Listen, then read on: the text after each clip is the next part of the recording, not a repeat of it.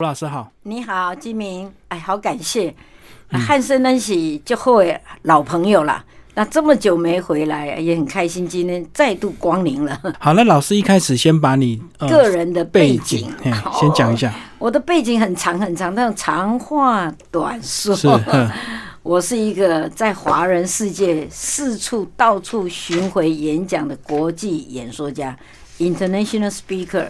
所以。我跑了六千多场以上，四十多年来，我到处演讲。那演讲的主题当然包括企业的情绪管理、压力管理、冲突管理、沟通管理，也关心家庭的亲子沟通问题，也关心一般社会上两性相处的各式各样的问题。所以有人称我两性专家，有人称我亲子教育专家。没关系，不管那些专家，我是你的好朋友。你所关心的也都是我关心的。嗯，所以老师就是因为呃大量的演说累积很多经验嘛。是的，是的。因为我每次听到那些家长问那些问题，我回去就会想说，他们为什么会这样对待孩子？对。比如说，有一个妈妈就跟我讲过，她说：“为什么我儿子不听我的话？他应该准时回来，他应该看到我就要很礼貌。”他应该把桌上的饭菜吃光光。他应该看到爸爸回来，他也要站过去跟他说：“爸，你好。”他的孩子通通做不到，所以他很生气。嗯，他在问我，我说：“那你自己小时候有做到？”他说：“当然有，我爸爸妈妈那时候好严格，我都做到。”是。我说：“那你们是在同一个世代吗？”嗯，这个妈妈说：“嗯，他懂了啦，就是说不一样的世代，小孩接触的。”感觉的其实是很多不同。那我们在讲，我们也不是说要放纵我们的孩子放养，不是啦，也是要有规矩。但是温暖面可不可以多一点点出来？所谓的温暖面，就是理解你的孩子他想要什么，他为什么今天这样的态度？那会不会是我们过度要求，或者是？错误的，像主持人刚刚讲说偏差的教养，嗯嗯，使得孩子跟我们之间对立起来了。所以我先问主持人哦，嗯，你知道吗？现在妈妈爸爸他们最怕听到孩子讲三句话，猜猜看，猜猜看，第一句不要，哎，你怎么知道？我才不要吃那个，我不要做那个，拒绝就对，我不要关那个电脑，我不要玩不玩手机，对不对？好，那第二句呢？不要之后当然就不想了，是吧？不要不想，对。啊，第三呢，就是不可以，是吧？嗯，都是 no no no 啦。哦，就就就这都否定的。哎，那我的意思说，其实我们做父母的，是有潜意识的恐惧，怕被小孩拒绝、拒绝或吐槽，就对。对，那我们就有挫折感。那我们害怕，是因为怕我们没有把小孩教对、教好。嗯。所以，当孩子讲说你不了解我，我恨你，或者是说我不想听，你很烦，嗯哼，听到这些话的时候，父母真的是会抓狂的跳起来。对，你给我听听看，你给我注意哦，那这个亲子的对立冲突就越来越多。我那这不是我渴望的，我希望大家在家庭亲子关系是良好的、互动的、成长的、学习的。而不是那边对立的，把门并起来的，绝对不是那样的。所以这本书就是要探讨很多我们大人自己内在的一个恐惧。对对，嗯，好，那我们刚刚讲，那小孩晚归，妈妈爸爸都会很紧急，尤其是妈妈啊，早一都去啊，跟谁在一起？嗯，啊，老师知不知道？啊，学校呢，谁要来负责任？我的孩子跑哪里去？我自己曾经是这样的妈妈，我不要笑别人，我自己就是这样的人，我有内在的。潜意识的恐惧，那为什么会恐惧？原来我从小我有探索，我一辈子都在自我探索。今天为什么我变成这样的人？我在想什么？我在要什么？所以当我在做很年轻的妈妈的时候，孩子晚归，我那么急的跳脚，跑到巷口去看东看西的，打电话给很多的妈妈说：“你你家儿子回来没有啊？我家儿子为什么没回来？”我是那个让人家觉得好讨厌那种妈妈。现在终于弄懂，原来我的潜意识有很多害怕，害怕被绑架，孩子被绑架，害怕小孩不知道跑哪里去玩，或者车祸或受伤。对了，对，想太多了。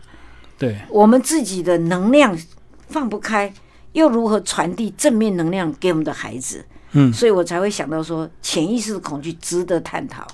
对啊，可是有些恐惧，也许是你过去。嗯，你经历过，你会害怕。可是很多是现在新闻媒体去给你的，因为你看了很多社会新闻，你就会怕。那我们到底是怎么样避免？是不要看电视吗？好，我 我也这么说好了。刚刚讲的时候，看到媒体啊、新闻事件等等，那个属于集体潜意识。嗯，就整个社会的氛围，让爸爸妈妈就担心了。我记得当时是。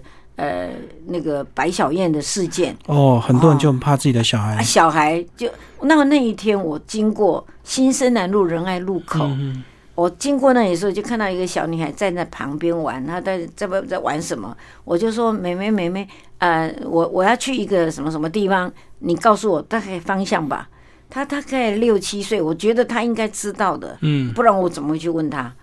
我一靠过去。我在问的时候，她就说啊，从那边突然，他所有动作停起来，然后转身就跑掉了。我看着他觉得好闷呐，我说哎，怎么纳闷呢？不是闷啊，小女孩跑掉。对呀，哦，不是我跑掉，不是我。原来我想通了，他一定突然想到妈妈有跟他说，爸妈有交代。万叮咛，那看到会怪怪啦，我当然不是怪怪人，可是他想到说陌生人不可以跟他讲话，嗯，所以他跑掉。突然想到爸妈的，对对对对对，那所以这也是一个我书里面读清教养里面就特别讲到一个例子，有一个我的学员上他在上海上我的课，他就听到我在讲潜意识恐惧、读清教养这些概念，他突然弄懂了啦。小时候因为妈妈爸爸忙在城里工作，把他交回去给爷爷奶奶带嘛，嗯，留守儿童。那这个时候呢，有一次他们镇里面小朋友有两个女生莫名其妙就消失了，嗯，哇，这个不得了，这个全部大家都紧张的要命。所以那一天他一回到家，他的。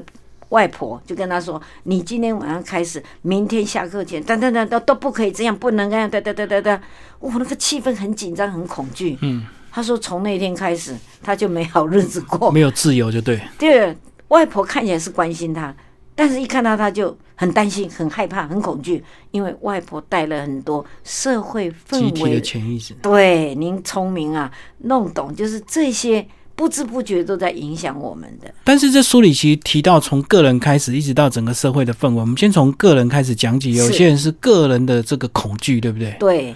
什么叫个人潜意识恐惧？也就是他自己没做到，没有做好，所以他不要他的孩子犯同样的错。嗯。比如说，有的妈妈、爸爸，他啊，有我特别强调是在讲妈妈啦，不是说怪妈妈。不会成长，不是，而是妈妈常常是第一线在教育孩子的，最直接的。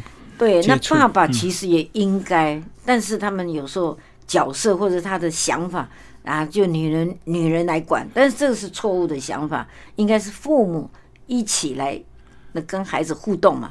那所以我特别讲到，有一些妈妈她有一些个人的经验，比如说在学校被同学霸凌，嗯。那他也没跟他自己爸爸妈妈讲，不敢讲，就然后长大的过程，他心里就有很多的哀怨也好，愤恨也好，难过也好，所以他常常会跟他的孩子讲说，女儿或儿子讲说，你去学校你要注意哦，不要让人家来欺负你哦。嗯，我告诉你哦，你要注意哦，那是他个人的经验造成的恐惧，他害怕他孩子也会经历类似的事。所以不知不觉就讲了很多这种比较负面的话。嗯，那孩子还没上学就总觉得，嗯，同学可能每一个都是恐龙，都是坏人，都会欺负他，会欺负我的。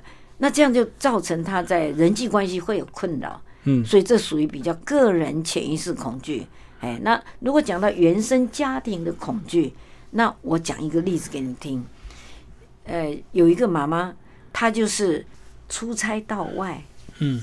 过了好几个月，回到，然后看到妈妈、爸爸，他是单亲的，离了婚，小孩就交给两三岁的小男孩，就交给自己的爸爸妈妈带。嗯，然后那天回到家，正在跟孩子互动的时候，就看到妈妈、爸爸从后面走过来说：“你看啊，你这孩子就是这样不乖啦，就是这样子都不听话了。”这个声音跟这个画面突然让他清醒了。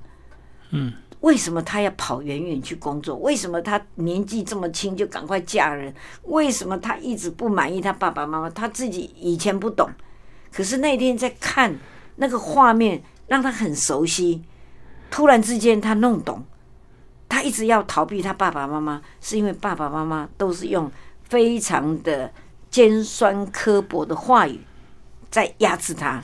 就是当年他就是这样被精神霸凌，所以他才赶快逃离这个家。叫做精神霸凌，给你一语道破。嗯，所以他现在突然想到，那他的儿子两三岁，要继续放在爸爸爸爸妈妈阿公阿妈这边对了，外公外婆了。对，要不要？你说要不要？当然就不行啊。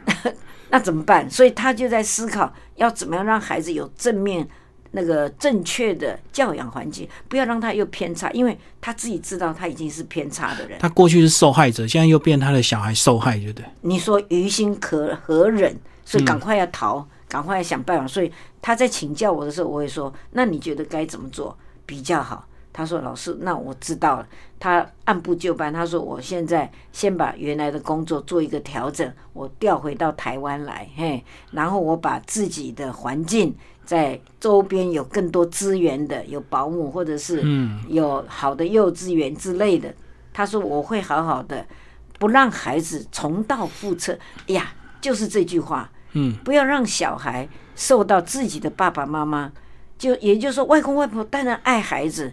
就他们如果改不了，你又如何去劝导他们说：“爹娘，孩儿，请您不要怎样怎样。” 这有困难嘛？就无形中他们的口语就会间接伤害这个孙子。如果你跟他讲，他说：“那你会教你教啊，立刻搞啊，你来啊。”那那更麻烦。嗯。所以《读亲教养》这本书就是很多细微的读者，如果看了就马上懂，你就会预防，你不会去重蹈覆辙，你会知道你在跟孩子相处哦。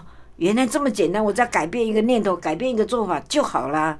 嗯，刚刚讲的是家庭的这个呃恐惧潜意识，那其实还有更复杂，就家族。哇哇，整个家族是不是错综复杂？是的，阿公阿妈还有叔叔伯伯阿姨什么，大家都要管。你要不要听我讲故事？我们家的故事。哦哦，这个简单讲，大家都听得懂。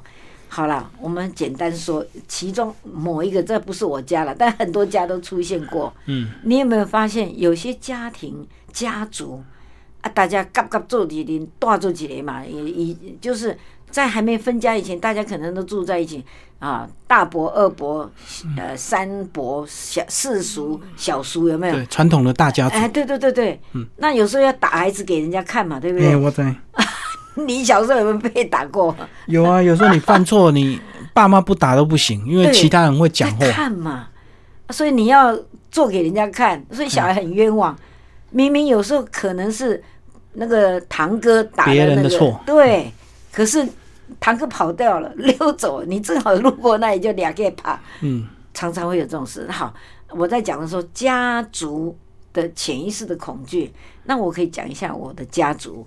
我们家是鹿港人嘛，那我的外公他是一个小学徒出身，嗯啊，做药材，然后后来开了西药房等等，在鹿港镇是第一家的，等于有执照的，非常的好，所以他白手起家就致富了嘛。那我另外有个老舅公很可爱，这个他是呃不同母亲的弟弟嘛。嗯，就是同父异母，同父异母，嗯，那他很厉害，因为家里环境不够好，那他他吃苦长大，所以他是认真读书，读到医学那个医生当了医生，所以他们家就是出了每个孩子几乎都是医生，嗯，那我的外公，我在猜想，我感觉他有家族的这个压力，所以他就希望我们家里面多一点的医生。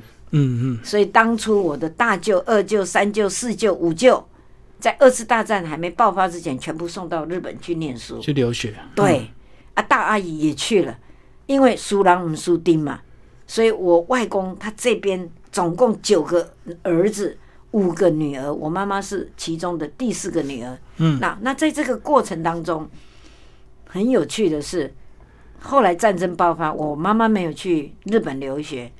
然后我的外公，他就一直有一个心愿，家里如果多一点医生，越多越好。越多越好。所以他 announce，他宣布，每一个家庭来底，那出一个啊读医生的，考考这个医学院的，两万块奖学金给他。哎，当初两万块是可以买一栋套天透天厝呢。嗯，很多很多很多呢。我妈妈心愿就是也希望能够让家里也有人能够读。可是我是大女儿，你看我会读医生吗？不会。哎，为什么你也笑起来了？好了好了，不要笑，我知道你这样会让我有恐惧。好，重点是念书真的要点资质，真的。对，不是啦，你这样讲也错了。尤其是念医生哦。对了，好了，这样讲就对了。我读文的啦，你这样讲让我很自卑。好了，我不怪你，我不怪你。我的意思是说，我们家没有一个孩子读医的。妈妈当然很失望，就是妈妈的期望就对，因为她我妈妈的家族的期望就是从外公来嘛，你的我豆上希望他的女儿这样，然后我妈妈也希望我们家有一个嘛，所以你看这个是家族的传统的渴望，那也是带着恐惧，希望有但是做不到，对啊，但是很有趣，嗯，我们这些小孩听着听着听着都没人做到，但是今年二零二零年年初，我的小弟在美国。他就很高兴跟我说：“大姐，我家两个女儿都是在医院服务的医生的。你看，哇，不知不觉中，不知不觉中，还是受到原生家族潜意识的影响，渴望的得不到的那种恐惧，还是会传下去。那接着还是有人会走上这条路，啊，太有趣了。可是这个也不能。”可是这样的一个期许，它是正面的，为什么老师说还是把它定义成是恐惧？你问的好，有的人是他真的想要走传统祖先的想法吗？梦想是一定要跟着长辈来吗？我讲另外一个医生故事给你听，你就知道。台湾有一个医生很可爱的，他爸爸就他们家族在过去那个时代，大概都希望小孩读医，嗯那。但是他是学音乐啊，没办法要读医了。到了五十多岁的时候，他的老爸走了嘛，嗯，他突然松了一口气。哦，医院关掉，搬到花莲去住，学学音乐。他就在滨海的小屋，拉着小提琴，嗯，迎着海风，看着天空，然后那个大海这样蔚蓝的，这样飘飘的水。他的心里面完全是自由的，也就是说，很多的父母不知不觉或者把传统的家族的一些梦想、渴望放到我们自己小孩身上，所以那些小孩根本不快乐。嗯，你应该有这样的同学，搞不好你自己就是。哦，可是这样很悲哀耶，变成说你你你扛着这个家族的这个压力，是，所以我才会写独亲教养。从原生家族的恐惧来讲，希望妈妈爸爸放了吧，放了孩，让你的孩子做自己，做他快乐、勇敢、对社会有贡献的一个人，嗯，就好了。那我们大部分人都一生都在寻找自己，那我们做父母是陪伴就好，而不是管，不是压制，不是你要听我的。我就常听到很多，我有我坐车或者坐。或者是偷听对话，你怎么都知道？还有还有，在餐厅里面吃饭，我常常也会听他讲。隔壁桌的，对对对，有一次正好排队拿口罩，有没有？嗯，在 Seven 排队，哇，旁边就一对母女在对话，哦，那听起来就让我觉得啊，好可怜的女儿啊。嗯，他这个女儿应该是高高瘦瘦高高两个母女嘛，那这个女儿应该是读高中啊，要考大学了。我就听到他跟他妈妈说：“我已经复习了三遍了。”妈妈说：“你这样不行。以前哈，我哈都是从早到晚不断的复习，不到十遍我绝不睡觉。你这样不可以，你这样不行。我我又不能说，哎，你们暂停这样讲哈。我是吴娟宇，请你不要这样教你女儿好吗？我不可以这样。我只是听了觉得说，阿奈阿尼西怎么办？还好这个女儿她会勇敢跟妈妈说：妈妈，不同时代。”你有你的读法，我有我的读法，哎，不错，他会勇敢争取妈妈的那个认同，不要担心我。可是有些小孩是无力对抗，无力去跟妈妈爸爸解释，他们就活在妈妈爸爸的想法里。期待中，对呀，你说这不是很压力很大吗？所以如果小孩不敢讲的话，通常压抑到最后就会有一些极端的行为，对不对？有，不是偏差而已。我现在看到很多家里的小孩，很多哈，都送到精神科医师那边去。对，不然就自优生跳楼，对不对？压力太大。那是我听了最伤心的。有很多的精神科医师哦，他们都有一个感觉，其实该看的。是父母，父母正常，小孩就正常。其实有有一个真真实的例子嘛，有一个爸爸就带他在美国带他儿子青少年，说请请你帮我跟我的儿子讲，他都不好好念书，嗯，他都这样子行为怪癖，我那很奇怪，他怎样？结果这个医生跟他怎么说？爸爸，我觉得是应该你要先跟我聊一聊才对，嗯，是你要调整啊。因为你一直 push push push，那小孩子退退退退退到后来就俩拱了。嗯，那你看起来是他的问题，啊，其实是我们要调整。所以我常讲，在读心教育里面，我也特别提到，人跟人、父母亲跟孩子之间有很多能量的协调的机会。如果我们的能量是很负面的、很冲的、很不快乐的、很痛苦的。那小孩吸收了爸爸妈妈的生命能量，他怎么会看到自己好？所以毒青有时候就像那个章鱼在喷那个黑雾，有没有？嗯，人家一喷都可以，噗，全部的旁边的人都吓跑。哦，你有没有喷过？哎，我家真的曾经有过这样的过程，所以我会写这些书。其实自己也经历过很多事情。我的老公曾经是毒青之一，我也是毒青。我的毒青法。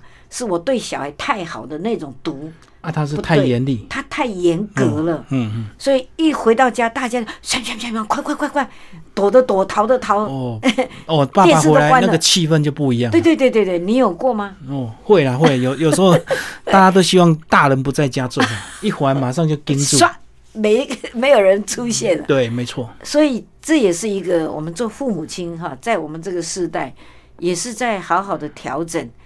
我一直强调，孩子是要，呃，所谓的成功、赚大钱、做大官，这时代已经不一样。嗯，我们现在这个时代已经是孩子做一个负责任的人，健康快乐，对社会有贡献，对家庭有贡献，对人很好，就这样的人，嗯，他很满意自己，那就是成功的人。可是很多爸妈都会用一个理由，就是因为小孩不懂，他还小，所以很多事情他想不清楚，只好爸妈帮他决定，哦，逼他们做。哎呦，等他长大，小孩就会感谢爸妈。哎呦，这是什么时代的？你也是这样世代的人吗？没有，可是电视剧每次那个老大人都会这样说，因为你不懂。所以小孩因为小，真的他不懂得怎么跟爸爸妈妈把话讲清楚。嗯，那其实因为我教课程这么多年。我也有很多导师班，是小班制的，十个人左右的师资班，就对。哎，师资班你在让不是师资哦哈，是师资哈，也就是在引导他们。然后我就发现很多的家庭里面有这种现象，什么现象？就是我说了算，你听我的就对了。那小孩很痛苦，他也不知道怎么怎么去表达。嗯。那这地方有一个很重要的关键，我们趁今天的机会赶快讲给大家听。一个孩子的生命从小生在我们的家庭里面，嗯，他是不清楚自己什么样的人。如果能透过爸爸妈妈，能够让他自我认识、自我探索、自我了解，然后自我接纳，最后面那四个字最重要。嗯，自我接纳，他是一个自我接纳。自我接纳的人，他就容易快乐。基本上，我们是不是希望孩子快乐？对。但是不是放纵哦，是快乐，就是说他知道怎么处理自己的事。嗯嗯。自主带来快乐，自主。那你说，哎呦，给他自主，那不就放纵他？不会的。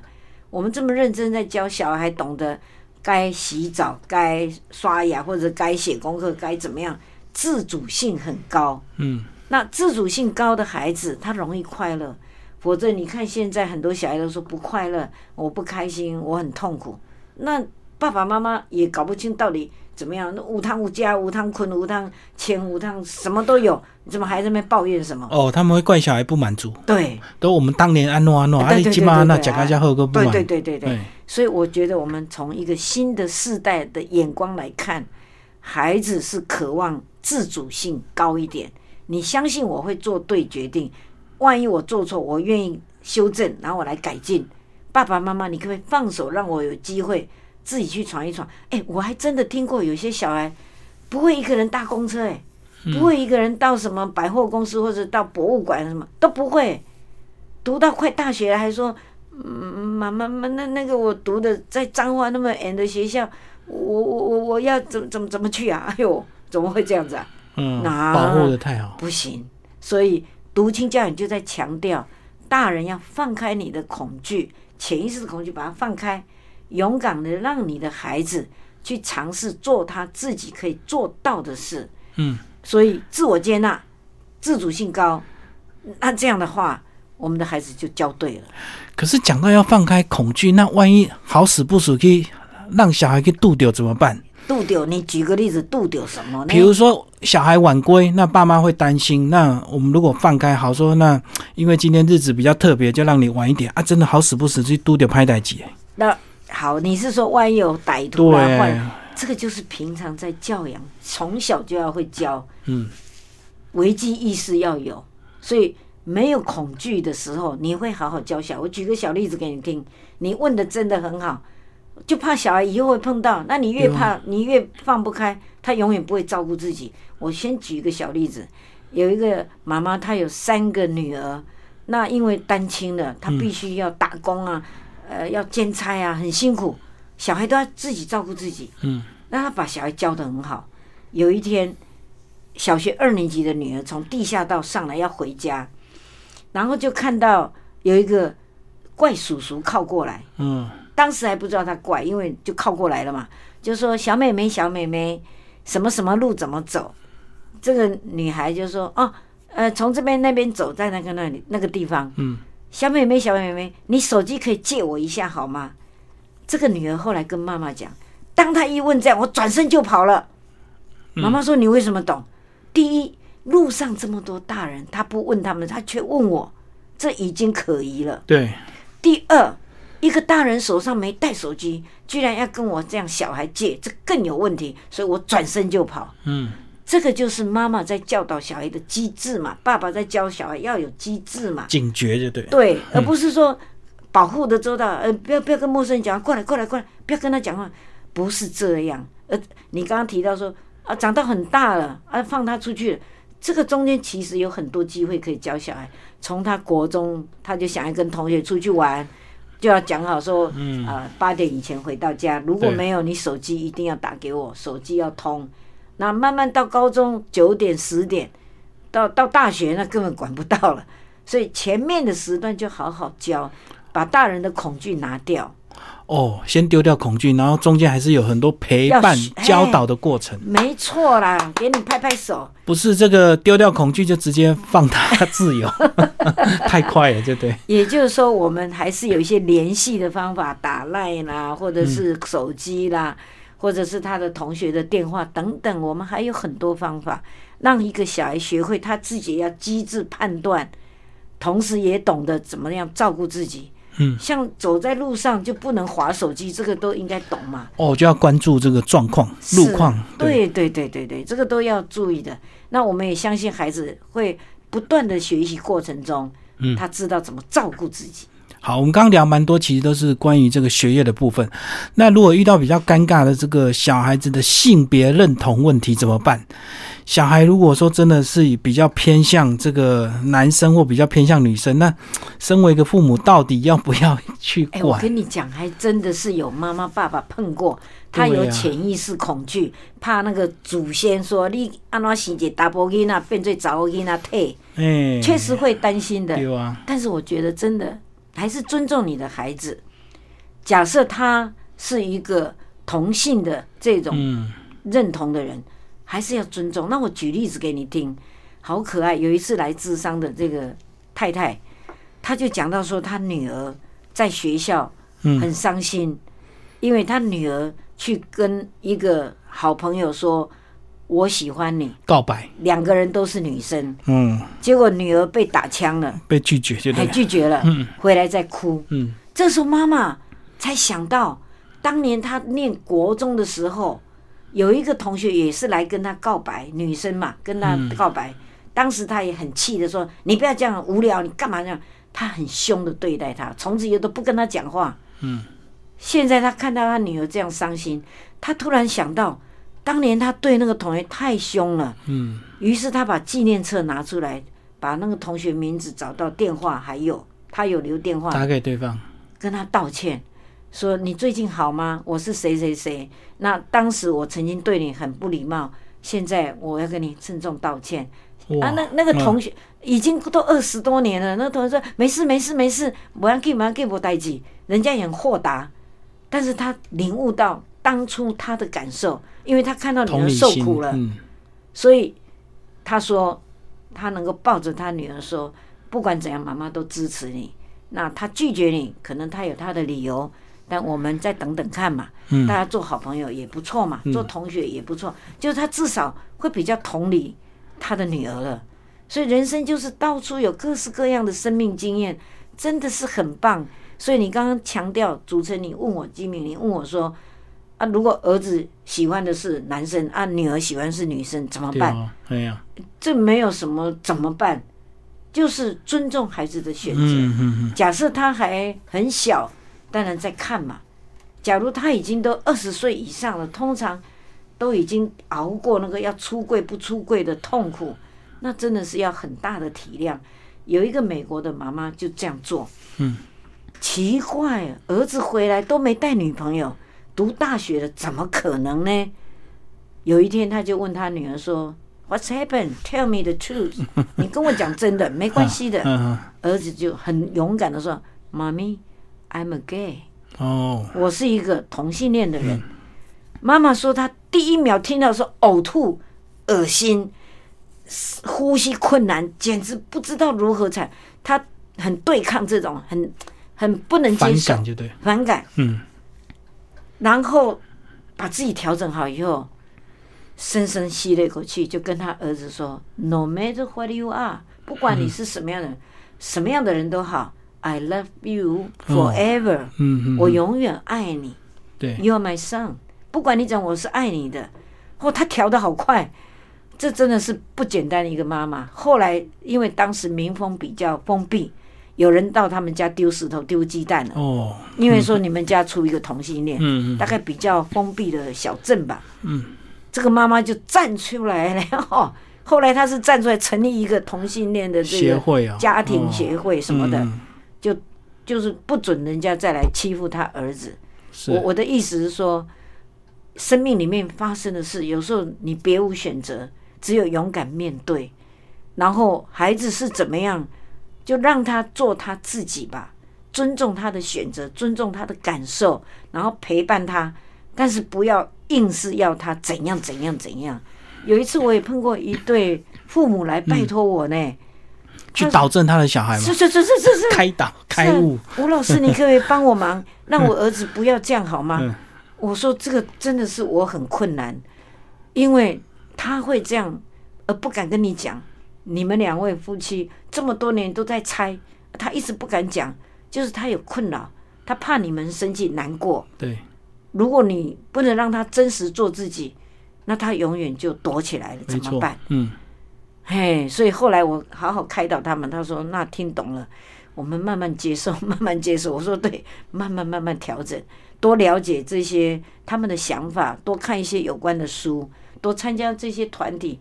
感受他们的感受等等啊，多听听你儿子在想什么，这一定是可以更好。有一次我还辅导一个大学男生呢，他就是不知道要不要跟妈妈讲哦，一讲我说当然要讲啊，你觉得什么时候讲是最好，你就讲吧，勇敢，因为他们一定是爱你。没想到他一讲，妈妈昏倒，送到台大急诊室。哇，嗯，后来醒了啦，也是一段时间慢慢调啦。那家里面最多是爸爸看到儿子如果是同性恋，吼气个要死，迄都是你安怎生的啦？你生啊一款这些不不安尼不什么款好的，然后就很怕人家亲戚长辈知道嘛。嗯嗯。其实讲回来，总共讲一句话，总共一句话，就是爱你的孩子，No matter what you have，嗯，I love you forever，就是这样那种感觉吧。嗯。让小孩快乐，爱你的小孩，让他自己成长，让他自己摸索，找到人生的方向。那另外还有一种状况叫做重组家庭。老师跟我们讲，重组家庭很复杂，不是你想要改变就好。万一你的男朋友或者是你的这个后面的老公、后面的老婆反对怎么办？我们这样讲了哈，就是所谓的重组家庭，就是你有你的孩子，我有我的孩子，我们一起结婚，又重新又生了我们的孩子。嗯。但你也听过那个笑话吗？你的孩子跟我的孩子在打我们的孩子嘛？你听过吧？就是三三种状况的孩子都有。那讲回来，这个已经是一个新的社会的趋势。对。那也就重组家庭又叫继亲家庭，继续的继，亲戚的亲，亲人嘛，啊，然后家庭，这是一个新的社会形态。是。因为。离婚的家庭这么多，你说他们不会重新再组合嘛？一定有机会。对。那所以要怎么办？那很多的妈妈爸爸，当他们要组成一个新的家庭，通常都会讨论再讨论，觉得什么时间点比较好。嗯。那一般来讲，小孩，你的家庭跟我的家庭的小孩，如果都在国小。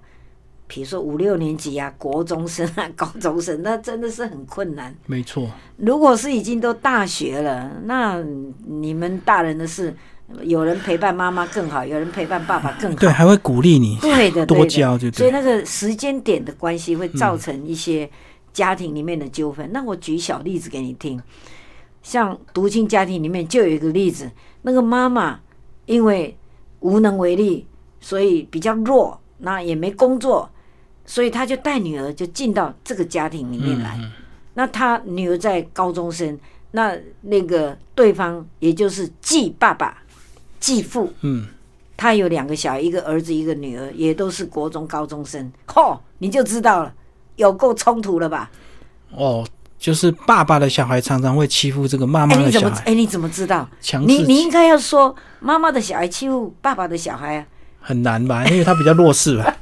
真的，就而且有寄人篱下的感觉。对，所以这个妈妈常说：“你再忍耐一下嘛，再忍一下，再忍耐一下。”因为 David 哈，就是他爸爸，他们他们没有没有直接叫爸爸，就那个很尴尬，就干脆就直接叫叫叔叔。David 叔叔，嘿，他帮你缴学费，忍耐一下，正在栽培我们，他照顾你啊，好，妈妈也不得已哈，所以。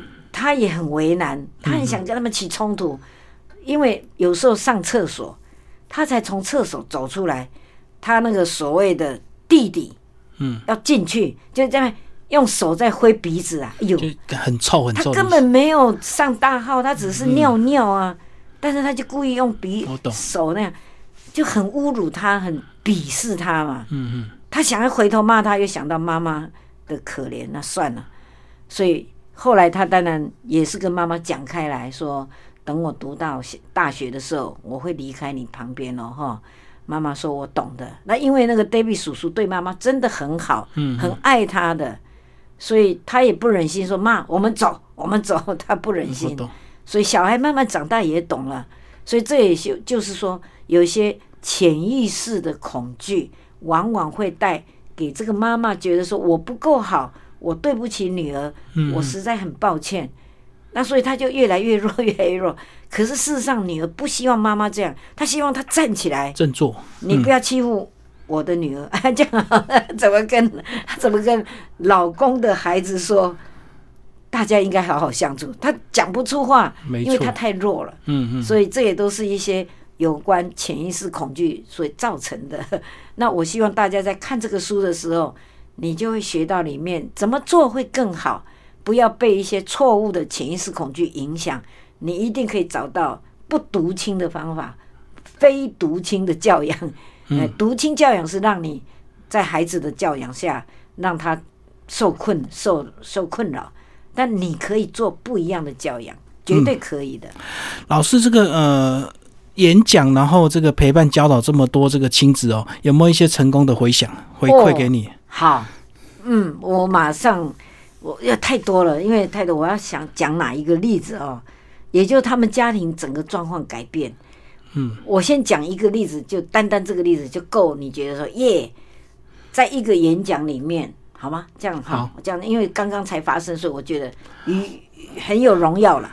来来来，跟我一天哈，他就问我说，为什么从小他他的问题其实是这样，他说为什么我们的家人看起来很爱我，好像对我还不错，可是我跟他们的心理距离很远。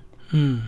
我当时就请他在演讲现场，我们来排你的家庭序位、家人顺序位置。嗯，那他就站在中间点，他的爸爸站在他旁边。嗯，他说：“对，因为我爸爸就是非常疼爱我。